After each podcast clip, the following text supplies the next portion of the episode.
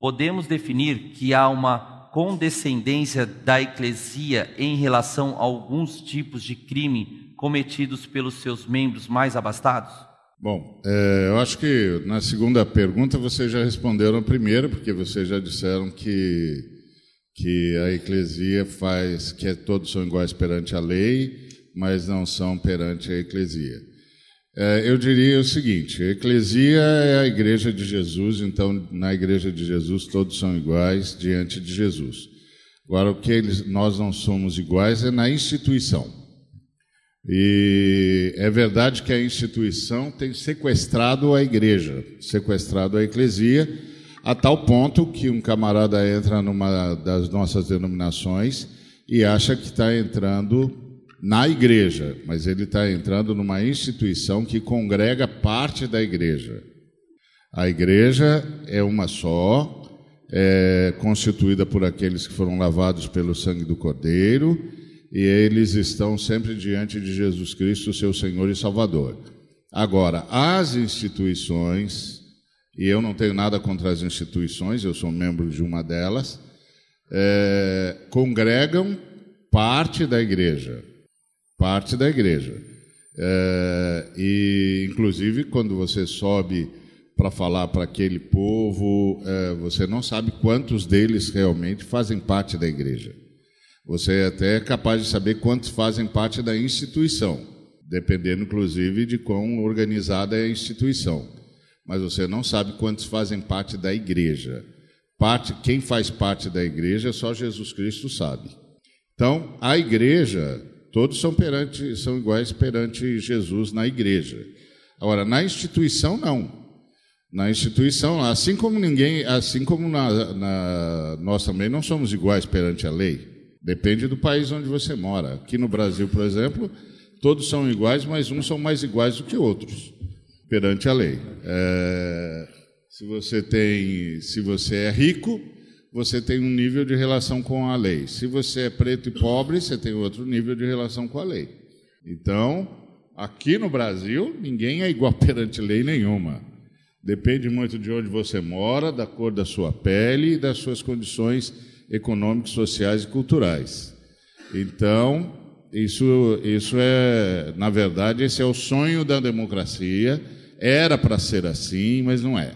E na instituição é a mesma coisa, depende do dízimo que você dá, depende da família que você pertence, tem famílias que são donas da igreja, tem gente que tem que é abastada e pode fazer o que quiser que ninguém vai mexer com ele. Tudo depende. Tudo depende. Aí nós estamos falando de instituições humanas. Não estamos falando da igreja de Jesus. A igreja de Jesus é Jesus quem conhece. Agora, dentro das instituições humanas, dependendo da liderança que tem lá, há um esforço genuíno ou não para se aproximar da igreja, para ser realmente representante da igreja, para ser realmente espelho da igreja de Jesus. E é uma luta hercúlea. Não pensa que é uma luta fácil, não. É uma luta hercúlea, uma luta gigante você liderando uma instituição, tentar levá-la para próximo da igreja, para ser realmente uma manifestação da igreja de Jesus. Não é um negócio simples, não. Então, a resposta é: não há, não há igualdade nem perante a lei e nem perante a instituição. Perante a eclesia, que é a igreja de Jesus, aí sim, que são chamados para fora, aí sim, mas a eclesia nós a supomos, nós a supomos. Nós supomos que na nossa comunidade está cheio de membros da eclesia, mas é uma suposição, só Jesus sabe. A quem não consiga acreditar, com, é, crer como, como Ari, eu creio em grau, gênero e número, sou pastor de uma instituição e sou mais envolvido com a eclesiologia do que com a teologia propriamente dita. Ari, Ed e outros preletores da missão são, são especialistas ah, na área da teologia, quase todas as suas ministrações são na área da teologia, a minha quase sempre na área da eclesiologia, na existencialidade da, da igreja. Eu sou mais do fronte, do, do encontro, da, da massa, da multidão. E para quem tem dificuldade de acreditar que nem todo que está na instituição é eclésia, como também nem todos que são da eclésia estão na instituição, para quem tem dificuldade, é só você pensar, você que é líder, está aqui ouvindo ou está pela internet, ah, quando a gente fala sobre saúde pastoral hoje em dia, as pesquisas são as mais pessimistas possíveis. É, é fato comum, na realidade mundial, principalmente da América Latina, a realidade de que nós, pastores, estamos doentes. Não é só espiritualmente, mas passa pela psique e chegando até o soma, até o corpo. Há pesquisas que você vê na internet falando sobre saúde pastoral, elas são assustadoras. Aí a pergunta que eu sempre faço quando eu estou falando a pastores e quando eu estou atendendo pastores: o que te adoeceu? Foi tua luta contra o diabo, contra as trevas, ou foram tuas lutas institucionais contra os crentes, contra os líderes, contra os diáconos, presbíteros, contra as, os que dão dízimo mais alto? Ah, o que, que nos tem? O que, que nos desgasta em grande essência? é a luta contra a carne e o sangue. E por que, que tem tanta luta entre a, a carne e o sangue? Porque há, há uma diferenciação entre eclésia e instituição. Temos igreja no Brasil, para você ter uma ideia, só para fomentar a, a, luta, que são sustentadas exclusivamente por um, um empresário. Nós poderíamos citar algumas igrejas no Brasil, não vamos citar, evidentemente, você vai morrer curioso, que o ministério, o ministério é sustentado por um empresário. Um empresário, a igreja tem tantos membros, mas a igreja construiu o império em cima da, da, da, do patrocínio de um empresário. Esse empresário, ele é dono, ninguém mexe. E mais, se ele tira a sua participação, a igreja não tem como manutenir nem a estrutura que construiu. Então, há, há, há, há que se fazer, creio como, como Ari, a distinção entre eclésia e, e instituição. E nós que somos líderes, se temos bom senso, entender que nem todos os que são membros da instituição que a gente pastoreia fazem parte da igreja. Então quer dizer que nem todos são ovelhas. Então nem sempre nós somos pastores daquilo tudo ou daquele todo que nos ouve, por isso nós temos tanta dor de cabeça.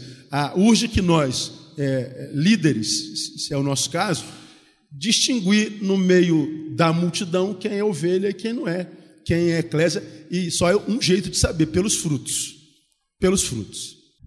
Creio que Jesus e a primeira geração de discípulos têm uma vivência muito interessante, com poder de capilaridade assim, extraordinário. Né? Então, por exemplo, acho que dá para ser seguidor de Jesus e torcedor do Corinthians, dá para ser seguidor de Jesus e torcedor do Palmeiras, seguidor de Jesus, torcedor do Flamengo, seguidor de Jesus e, Palmeiras.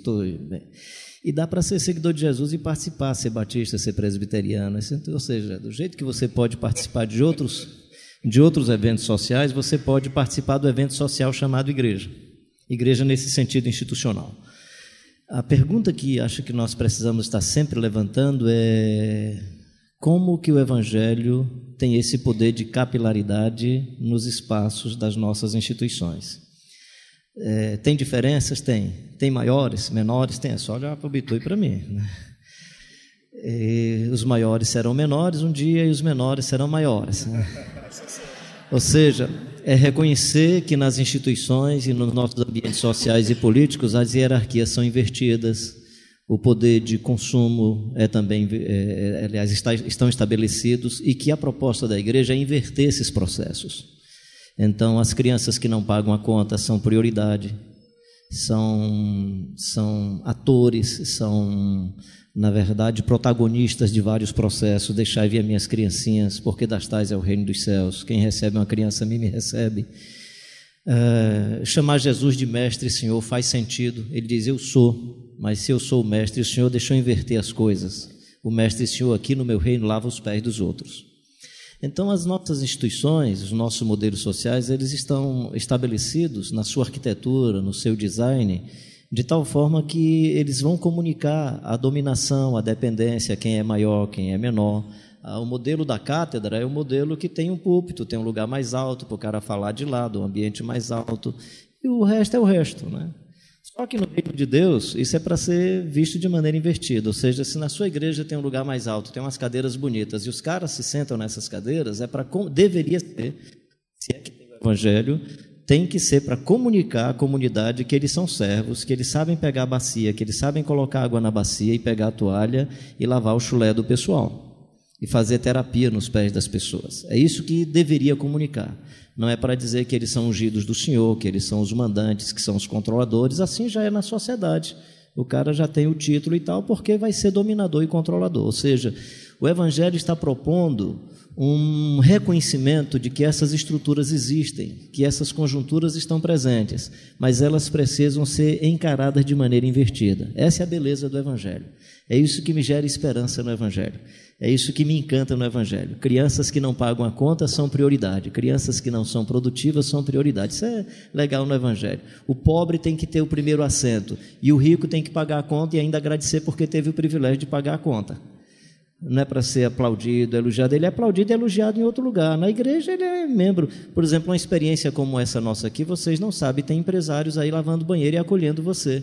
Eu espero que essa pedagogia da semana do empresário aqui o ajude na relação com seus trabalhadores é, lá na sua empresa. É, para mim, essa, se ele aqui age assim, quando volta para a empresa, ele xinga, pesa, expolia e explora, não valeu a pena a pedagogia. Essa é a beleza do Evangelho é o cara vive as suas contradições a semana e na pedagogia da igreja ele volta na semana seguinte já não é mais o mesmo cara. E por isso que ele precisa desse, dessa ida e dessa vinda. E aí daqui a pouco a experiência da igreja foi tão fecunda que inverte totalmente os processos políticos, sociais, as relações econômicas e todas as demais relações. Eu tenho muita esperança com o Evangelho de Jesus Cristo de Nazaré e a eclesia, conforme proposta pelo Jesus de Nazaré, o sonho que ela esteja permeando as nossas estruturas e invertendo todo esse mundanismo, toda essa coisa desumana, diabólica, que explora, que expolia, é, que manipula, que controla e que não sinaliza a graça, a bondade, a gratuidade do Evangelho de Jesus. Eu estou vendo muita gente nova aqui, que alguns são pastores, são líderes, e nós estamos mais ou menos focados na questão mais da, do poder econômico. Para mim, a questão fundamental é a condescendência, ah, no sentido de você se tornar refém, como líder, de alguém que faz parte dessa igreja, dessa eclesia, e que tem algum tipo de poder manipulador. O dinheiro faz isso, sem dúvida. Mas uh, podem ter certeza, e vocês devem ter experiência disso, que há gente dentro desse corpo, que alguns são e outros não são, que tem poder de manipulação no campo das ideias, no campo da, da, da, da sutileza, no campo da manipulação, e que muitos líderes entram, como dizia, vou usando uma palavra meio chula, de gaiato então, o cuidado que eu acho que essa questão levanta, ou, ou, ou quem sabe a gente poderia abranger mais, não é só a questão econômica. É claro que se o cara tem grana, ele vai ser cortejado. Mas o que eu tenho visto no meio da igreja é que líderes são cooptados, muitas vezes, por pessoas que de alguma maneira, maneira manipulam o próprio evangelho. Eles podem até ter recursos ou não mas eles têm um poder de, de influenciar tremendo. E alguns caras mais novos e que estão iniciando a caminhada, eles entram de cabeça e se juntam e se irmanam nisso. E às vezes o estrago lá na frente é muito grande. Então o que para mim faz sentido é que essa condescendência ela tem que estar tá muito atenta, porque existe só um a quem nós seguimos que é Jesus de Nazaré. Quer dizer, é Ele o modelo, é Ele a quem nós, nós não nos vendemos, nós não nos vendemos por nada nem por ninguém. E essa estrada, para quem faz essa opção, não é uma estrada fácil porque ela vai, você vai encontrar, e você já sabe do que eu estou falando, barreiras é, muito grandes. Porque é, os cantos de sereia são, são imensos, são, são constantes. Mas eu queria apenas atentar para isso, que essa condescendência não seja só com a questão econômica que é muito forte, mas também nos mais variados campos da influência humana dentro de um corpo. Eu penso assim que Isso é tão antigo quanto andar para frente. Jesus já falava sobre isso quando nas sinagogas alguns tinham, tinham preferência, quando na festa ágape os ricos comiam, os pobres ficavam para trás, os ricos eram privilegiados. Isso existia, os profetas já falavam sobre isso. Então eu creio que a questão não é discutir se isso existe ou não existe. Isso existe. A questão é o que fazer a partir disso. Porque minha preocupação é como aquele missionário que foi numa, é, numa outra cultura e aí ele começou a perguntar as coisas e dizia: como é que chama isso aqui? Aí ele falava uma palavra, vou chutar aqui que eu não lembro a palavra: naná. Aí ele perguntava: isso aqui, naná, e isso, naná, e aquilo, naná, e aquilo, naná.